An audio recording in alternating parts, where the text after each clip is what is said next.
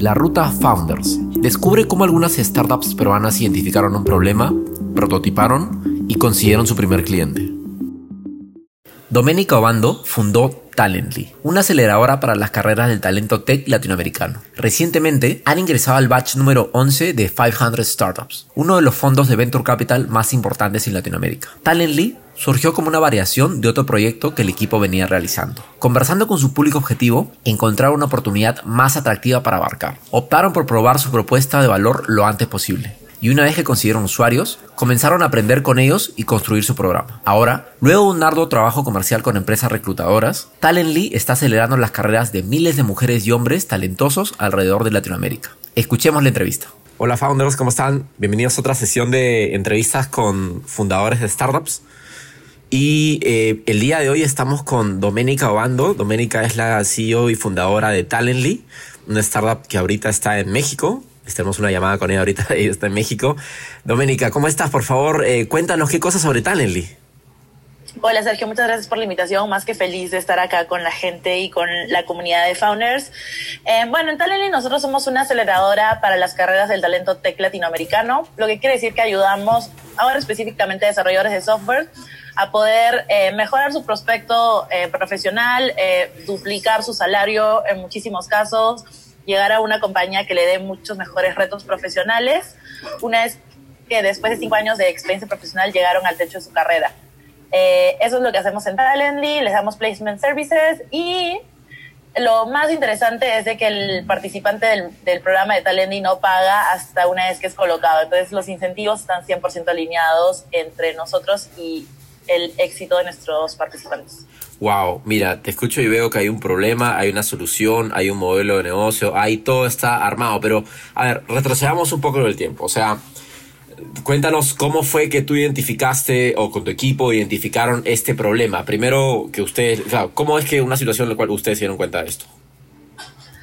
Em, es una buena pregunta. De hecho, Roxana y yo, que em, somos las founders de, de Talently, empezamos teniendo una compañía antes que se llama Andy. Entonces, Andy lo que hacía era eh, sesiones em, de coaching en inglés personalizadas para que talento, en, su mayoría tecnológico, pudiera mejorar sus habilidades de inglés y crecer en sus carreras. Viendo los clientes que teníamos, nos dimos cuenta que la mayoría de personas querían aprender o mejorar su nivel de inglés para mejorar su capacidad de empleabilidad para poder irse a trabajar a empresas en el extranjero, trabajar remotamente para compañías afuera, trabajar para compañías eh, en Perú que estuvieran expandiéndose en el mundo. Entonces, simplemente para crecer en su carrera. Entonces dijimos, oye, ¿por qué no cerramos todo el círculo completo? No solo les damos inglés, sino les damos todas las habilidades que necesitan para emplearse y su, nuestro trabajo termina una vez que ellos están empleados. Y fue como una idea muy loca en su momento. Eh, nos dimos cuenta que había un modelo eh, educativo que estaba creciendo mucho en Estados Unidos, eh, muy, muy guiado por, por las inversiones donde estaba poniendo la ficha YC, en, que eran Income Share Agreement Based Models. nos pareció que era una buena forma de cerrar el círculo sin, sin que el participante no nos pagara hasta que nosotros no hiciéramos el trabajo y los ayudáramos a, a emplearse. Bueno, nosotros hacemos el 50% del trabajo, el 50% del trabajo lo hacen ellos, si es que no es más, em, poniendo su talento, sus horas, eh, su esfuerzo. Entonces decimos mandarnos eso. Entonces, básicamente em, lo aprendimos eh, cagándole en una startup anterior y dándonos cuenta cuál era el, el, problema de fondo que debíamos estar solucionando. Claro, entonces viraron de un, descubrieron una cosa, un problema que quizás tuviera más urgencia, era más atractivo solucionarlo con el mismo equipo, ¿no? competencia. Ok, ahora, vamos, ya tenías el problema. ¿Cómo, ya más o menos también identificaste cómo es que lo podían abarcar, pero cómo es que empezaron a ver, ok, esta es la manera ideal? ¿Cuál fue el primer prototipo que, hicieron? ¿Usaron tecnología necesariamente? Em, sí, pero no tecnología que nosotros hayamos desarrollado. Em, entonces, el primer, el primer prototipo eh, o sea, nosotros dijimos ya hay que crear un programa, metamos cinco alumnos ahí, veamos qué habilidades son las necesarias.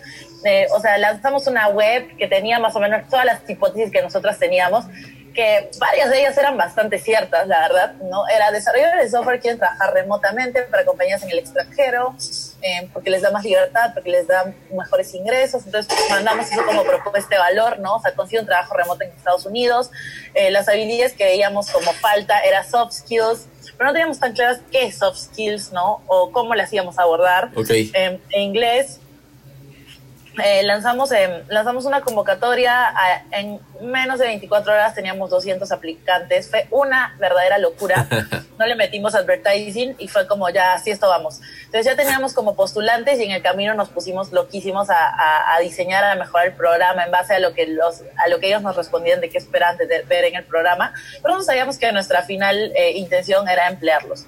En ese camino... Eh, pero todo fue muy rápido, la verdad. O sea, una semana estábamos haciendo Andy, la otra semana, en dos semanas estábamos lanzando Talent y teniendo los primeros 200 postulantes, jalándonos gente al equipo nueva, y ahí llegó nuestro tercer founder. Em, recuerdo que nosotros hicimos una presentación, ya estábamos en UTEC en ese momento, la aceleradora de UTEC Ventures, em, y en ese momento estamos en Andy, y de hecho gran parte de por qué cambiamos de Andy a Talent fue porque ellos nos presionaban mucho con tener una propuesta de valor súper clara, que hasta ese momento no la teníamos. Em, entonces, eh, pichamos con un montón de mentores de UTEC y uno de ellos enganchó totalmente con lo que estábamos haciendo. Él venía haciendo un coding bootcamp en, en penales, vía código. Ah, em, y desde ese día, como enganchamos totalmente, pasó una reunión, otra reunión, eh, y un mes después, él ya estaba trabajando dentro del equipo y liderando toda la parte de currícula de, de talent. Ah, genial. Eh, entonces todo se movió muy rápido por ese lado. No sé si con eso contesto tu. sí, sí, sí, sí, sí creo que me dijiste, bueno, el MVP fue como muy, o sea, que si usamos tecnología o no, o sea, si usamos una web, que creo que es, es, la base, o usas, o usas Google Ads, que es la base para adquirir cualquier tipo de clientes, em, pero luego em, siempre hemos usado third party software, ¿no? O sea, nuestro programa está sostenido sobre Zoom, sobre Google Calendar, sobre Slack en ese momento, ahora Zulip. Eh, entonces, sí, siempre hemos usado tecnología, pero no que desarrollamos nosotros, porque desarrollar tecnología es muy caro para uno cuando ya tienes como 50 herramientas, o sea, un montón de herramientas que alguien más inteligente que, que, tú ya desarrolló y que son muy buenas, ¿no? Claro, y no necesariamente significa que el, todo el que tenga las herramientas puede copiar la idea, ¿no? Sino es algo que, qué es lo que tú haces y cómo entiendes a tus consumidores y clientes con las herramientas que estás usando, ¿no? Sí, o sea, es bien, es bien curioso lo que hablamos, porque nosotros de hecho ya estamos por crear una, ya estamos haciendo todos los mockups y los wireframes de una nueva plataforma que va a integrar toda la experiencia de nuestros estudiantes, pero el, el, benchmark global que en nuestro mercado, que es Land School, ellos no han desarrollado nada hasta la serie B. O sea, recién cuando han levantado 30 millones de dólares dijeron, ya, ya sabemos que vamos a desarrollar, ahora sí desarrollamos. Pero antes como que las plataformas han sido muy colgarse de Notion, de Airtable, de esas plataformas como em, que, que, ya te solucionan gran parte de los problemas em, en tecnología, ¿no? Claro, Claro, así es. Y Doménica, ¿cómo así llegaste a los 200? Era, cuéntame, ¿era parte de los alumnos que ya tenías en Andy o es que ellos tu público objetivo se agrupaba en determinados clústeres, en determinadas comunidades que fue fácil, eh, con mínimo esfuerzo, encontrarlos. Lo segundo, o sea, 100% comunidades. Siempre nos movemos en comunidades de Facebook, nos posicionamos mucho ahí. Ok. Em, o sea, desarrollamos contenido como frecuente para que ellos eh, lo tengan a la mano. Hablamos sobre nuestros programas ahí. Entonces, 100% comunidades de desarrolladores en Facebook. Hay comunidades muy fuertes por stack eh, de tecnología, hasta por framework de tecnología. Entonces, ahí nos movemos mucho. Y sabes que es curioso lo que me dices. Ah, en este último batch aceptamos dos alumnos de Talendy como, perdón, dos alumnos de Andy, ah, eh, que también eran desarrolladores de software como en Talendy y nada, estamos súper felices de que hayamos podido traer a los mismos clientes de un lado a otro. Qué bueno, qué bueno. Entonces, a ver, tenemos por un lado a los, a los, a los desarrolladores o a todas las personas que quieren entrar al curso de Talently. ¿Cómo es que eh, han podido enganchar el primer eh, cliente, digamos, o el, digamos, el primer, porque entiendo que ustedes van donde un, eh, una empresa allá en Estados Unidos o afuera y le dan ese servicio. ¿Cuál es la aproximación comercial que tuvieron con el primero? ¿Fue conocido? ¿Fue cómo llegaron a ellos? ¿Te refieres a, las, a, la parte B2B, o sea, las empresas? Así es, el, empleador. Bueno, o sea, al inicio es 100% contactos. Okay. Em, o sea, tienes que ver dónde tienes amigos que te puedan presentar a alguien o amigos que directamente pueden ser los decision makers eh, para comenzar con las empresas. Pero sí, las 10 primeras empresas que entraron con nosotros, ya sea como hiring partners, como mentores, em, como, como aliados de alguna manera, es porque los conocíamos de algún lado. Luego ya hemos comenzado a desarrollar otras herramientas como, em, o sea, sí, o sea, en primer, el primer cliente fue sí, sin duda contactos y los subsiguientes han venido muchos porque hemos comenzado a utilizar una estrategia más fuerte en LinkedIn, ah, donde nosotros hacemos el outreach directamente y, em, o sea, como contacto frío, ¿no? Aunque no tengas contacto, íbamos, nos metíamos, les damos una oferta. La oferta para la empresa es súper atractiva también. Entonces creo que finalmente para que las cosas sucedan, tienes que tener un producto que sea atractivo, que realmente les, no sé si que les solucione la vida, pero que realmente, en nuestro caso, que le dé una oportunidad a la que ahorita no pueda acceder. Entonces, las empresas ahorita no pueden acceder, no pueden acceder a talento en Latinoamérica, por ejemplo, una empresa gringa, eh, sin desconfiar, ¿no? Sin saber cuánto le va a costar esto extra, sin saber si se va a desaparecer la persona. Pero si ya tienes una institución eh, que se encarga de encontrar a los mejores por ti, que ya tiene casos de éxito, es mucho más fácil confiar y es mucho más fácil darle la oportunidad a alguien en, en una región en la que tal vez no conoces tanto. Claro, eso de caso de éxito, ¿no? Yo eh, supongo que cuando tú vas avanzando, generando contacto con esas empresas, no necesariamente ya empleando a alguien, sino contacto, es que tú puedes colocar como que eh, credenciales de confían en nosotros y eso ayuda a que los primeros este, empresas que confían en ti sean como credenciales para seguir avanzando, ¿no? Sí, 100% ahí contigo. Em, ese, es, ese es un factor súper, súper importante. Eh, y nada, o sea, generar, generar relaciones. Nosotros creo que ya pasamos de nosotros buscar a la empresa a que la empresa nos busque a nosotros o que nuestros aliados nos, no nuestros aliados, pero las personas que tenemos en nuestra comunidad ecosistema nos hagan las cintas directamente sin que nosotros las pidamos. Entonces ha cambiado mucho esa perspectiva.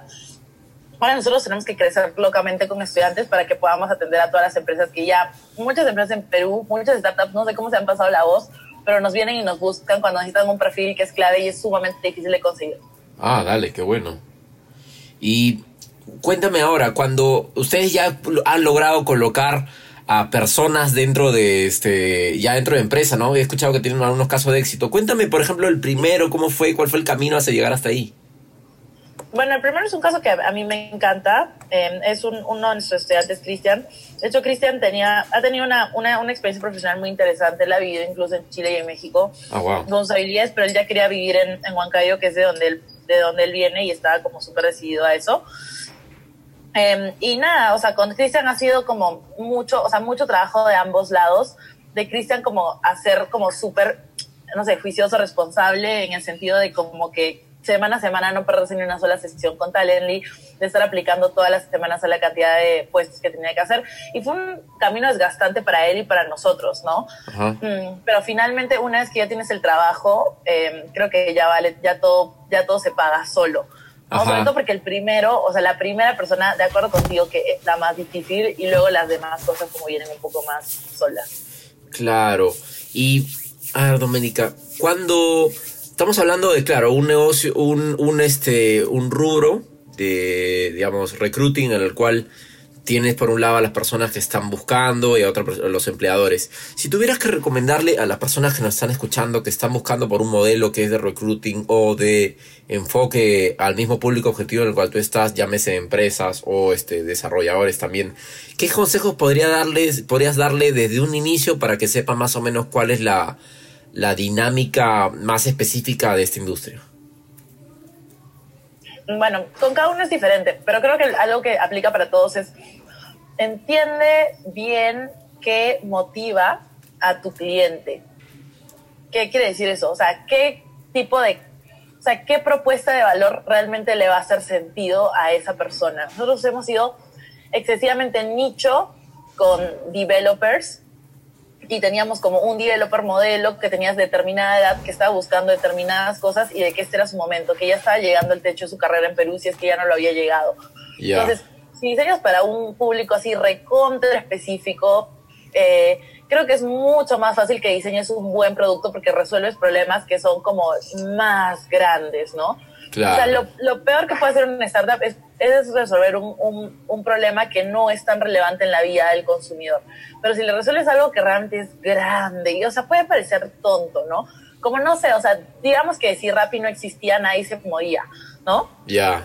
Pero acá es, estos, este, esta gente entendió muy bien el tema del valor del tiempo para una persona, ¿no? O sea, si hay algo que son, son rápidos. Entonces, Sí. eh, creo, que, creo que no hay o sea, creo que hubieron muchos otros competidores que hacían esto y, y hacían mucho com, conveniencia, pero creo que Rappi son los únicos que le dieron al clavo de ver cómo las ciudades en Latinoamérica son súper congestionadas, es súper difícil moverte de un lado al otro, cómo venderte una idea de que quedarte en casa, o sea, de que, de que quedarte en la oficina em, con un Rappi es como mucho más divertido incluso que salir afuera y como que, no sé, darte todo el tráfico. Entonces, como ya no solucionan un problema chiquito que es como, oye, quiero comer en el día a día, que es algo que hago todos los días y que tengo 100 mil personas que pueden hacer eso, sino como solucionar algo más de fondo, ¿no? Algo que es como, ah, o sea, como como sentir que te estás perdiendo la vida como en, manejando, ¿no? O transportándote y que hay alguien que como que puede ser mucho más ágil, ¿no? Y la forma en la que ellos vayan en moto. Entonces, eso solamente es un ejemplo de cuando ya pasas de ver como un problema obvio, como en mi caso mi primera empresa era como, ah, inglés es obvio, todos quieren aprender inglés. Ah. Cool, pero realmente inglés solo es un medio. Entonces no lo teníamos tan claro y ahora creo que ya tenemos muy claro que tenemos que ir de problemas de fondo. Lo mismo con el recruiter o la empresa de tecnología. O sea, en Estados Unidos estás gastando como cantidades innecesarias de, para contratar gente en Latinoamérica está imposible encontrar gente que tenga el perfil que estás buscando. Entonces, eh, ayudarlos un poco a poder hacer eso, ¿no? En Latinoamérica todos sufren porque el desarrollador no tiene soft skills, porque no lo entiendo, porque no, me cumple, porque... Ah, entonces, hay que educar un poco, ¿no? Eh, hay que educar, hay que ayudarlos a que hagan bien su trabajo y si ellos hacen mejor su trabajo, creo que tú a ti te va mejor como empresa. Claro, así es. Doménica, cuéntame un poco sobre. Dice que cambia, me nos cuenta que cambiaste de Andy a Talely en, en dos semanas. Un poco, te, lo escuché que fue sencillo, o sea, me lo, me has contado claro, fue así. Pero cuéntame, ¿cuál es el truco que podrías darle a alguien que, está, que tiene un proyecto y descubre en el medio otra necesidad? ¿Es muy difícil o es complejo eh, dejar la propuesta actual? ¿Cuál es algo clave ahí? Mm, para nosotros no fue difícil porque en primer lugar ya teníamos clientes en Andy y dijimos, vamos a, o sea, nuestra chamba en Andy era atraer y retener, retener clientes. Entonces dijimos, ya no atraemos ni un solo cliente más, nos quedamos con los que están y estos van a seguir dando la caja. Entonces ahí era como que ongoing, o sea, podíamos dejar a Andy en piloto automático. Em, obviamente Roxana, si tuvo que, Roxana se encarga de operaciones y tuvo que invertir un poco de tiempo en Andy en los subsecuentes meses hasta ahora que ya lo, lo cerramos definitivamente hasta hace una semana. Ah, ok. Pero como que, o sea, ya dijimos, no vamos a hacer, digamos, esto acá nos toma el 80%, que era adquirir clientes. Entonces dejamos de hacer eso y nos quedó muchísimo tiempo disponible. Y nosotros como, fue, rarísimo porque la, ah, la idea, o sea, como toda la concepción de Talenly surgió en un día, de un día para el otro y en ese y ese día para el otro teníamos que convencer a UTEC Ventures de que se uniera con, o sea, de que se subiera al barco con nosotros. Teníamos que convencer, um, o sea, teníamos que convencernos a nosotros mismos de que queríamos hacerlo. Teníamos que mover al equipo a hacer una página web totalmente nueva. Pero una vez que ya has hecho una página web, has lanzado, o sea, has lanzado, has conseguido tu primer cliente en otra empresa, hacerlo en la otra es simplemente más fácil. Lo único que cambió de Andy a Talently es que en Andy el ticket era, el ticket promedio era de 80 dólares y el ticket promedio de no el ticket promedio, pero el lifetime value de Talently es de 8 mil dólares. Entonces, lo único que hicimos es lanzarnos un producto que tenía como mucho más profitability. Pero ya habíamos hecho varias otras cosas en Andy que te enseñaban a moverte súper rápido, ¿no? Para hacer algo nuevo. Claro, está bien. Doménica, tengo una última pregunta. Cuéntame, imagínate, ok, ya hemos en 17 minutos hemos podido resumir cómo fue todo este viaje, pero imagínate que podemos retroceder un poco en el tiempo y saber identificar qué cosa crees que podrías haber eh, hecho quizás más rápido, más eficiente. Nos queda claro el cambio que, que hubo en Andy, de Andy a Talently. Pero cuéntanos, ¿qué otra cosa crees que podría, que ahora te das cuenta, pucha, podría haber hecho esto de una manera más, más rápida, más eficiente? A ver, dame un segundo. Dale. Mm. Em, o sea, creo que hay, hay un tema con, con el control de emociones de los, de los emprendedores, ¿no? O sea, de hacer algo totalmente nuevo, hay cosas a las que no te atreves a mandarte y como que no te atreves a ser terco, necio con las cosas que quieres, ¿no? Entonces, creo que algo donde nos costó un tiempo darnos cuenta, creo que tuvimos una, una conversación con un emprendedor que admiro muchísimo, este, que le dijimos ya, oye, o sea, era como un mentor de UTEC, eh, y le dijimos ya, oye, no conseguimos empresas, ¿cómo hacemos? No sé qué onda. Nos preocupamos muchísimo por eso, por esa onda de las empresas, ¿no? Y de cómo conseguirlas. Entonces, él, él, él era como, escúchame, cada 500 personas que le escribo en LinkedIn me responden 5, and that's fine. O sea, de cada 100, uno te responde, and that's fine. Nosotros estábamos súper deprimidas porque le escribíamos como a, no sé, 30, 40 y nos respondía. Y fue como, oh, simplemente tenemos que meterle acelerador a esta vaina. O sea, cualquier cosa que hagamos, hacerla más intencional. Como ya, tú crees que LinkedIn no te funciona, si lo quieres descartar, primero tienes que haber hecho, haberle hablado a 200 personas para decir que esta vaina no funciona.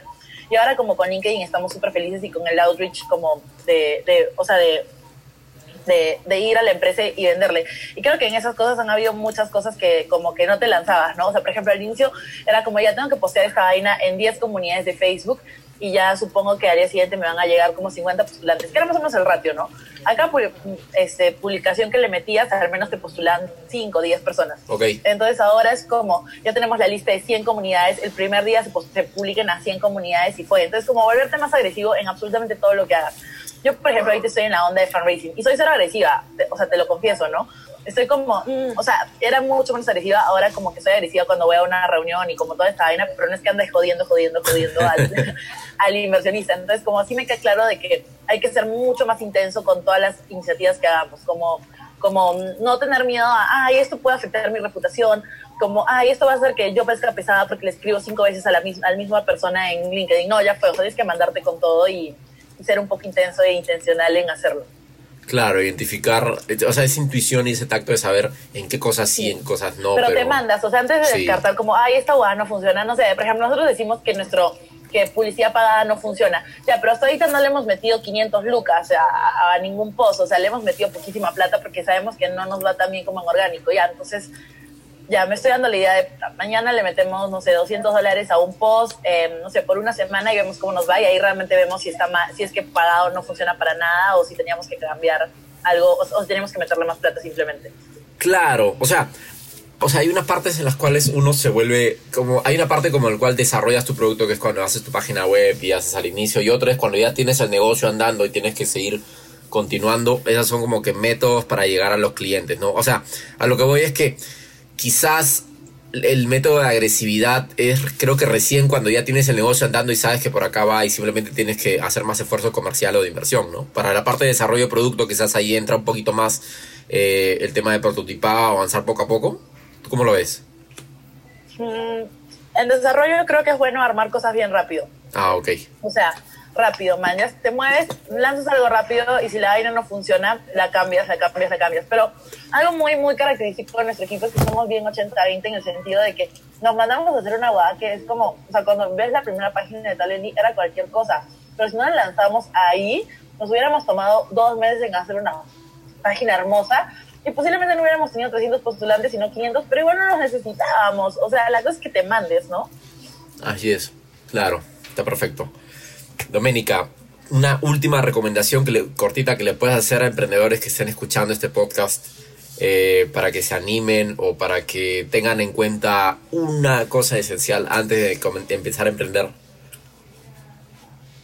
Bueno, va a ser medio random, ¿ya? Pero creo que a nosotros nos ayudó mucho nuestra aceleradora, en el sentido de que te dicen que la aceleradora te acelera el éxito o el fracaso.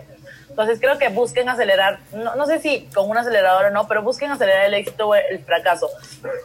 En el sentido de como que hagan las cosas como mucho más, eh, mucho más fuerte, mucho más bold, eh, para ver cómo, cómo esto se, se pega en resultados. Y si finalmente no hay negocio, o sea, no hay, no hay, como, no hay como retornos para ti, para, para empleados, para inversionistas, como cambia y muévete hacia otra cosa. Y como todo lo que hay que hacer, hay que hacerlo rápido. Eh, no, o sea, nada, moverse rápido, ejecutar rápido, planear un toque, pero luego moverte a make things happen. Perfecto. Bueno, Doménica, pucha, muchas gracias por este espacio que nos has dado allá entre tu agenda de México. ha sido lo máximo. Muchas gracias por tus no, inputs. lo máximo. Que te vaya súper bien a ti y que les vaya súper bien a todos los founders. Listo. Un para todos y buen fin de semana. Escucha otros episodios de la Ruta Founders para conocer más historias de fundadores. Y no olvides ingresar a founders.p donde te ayudaremos a conectar con el talento adecuado para tu emprendimiento.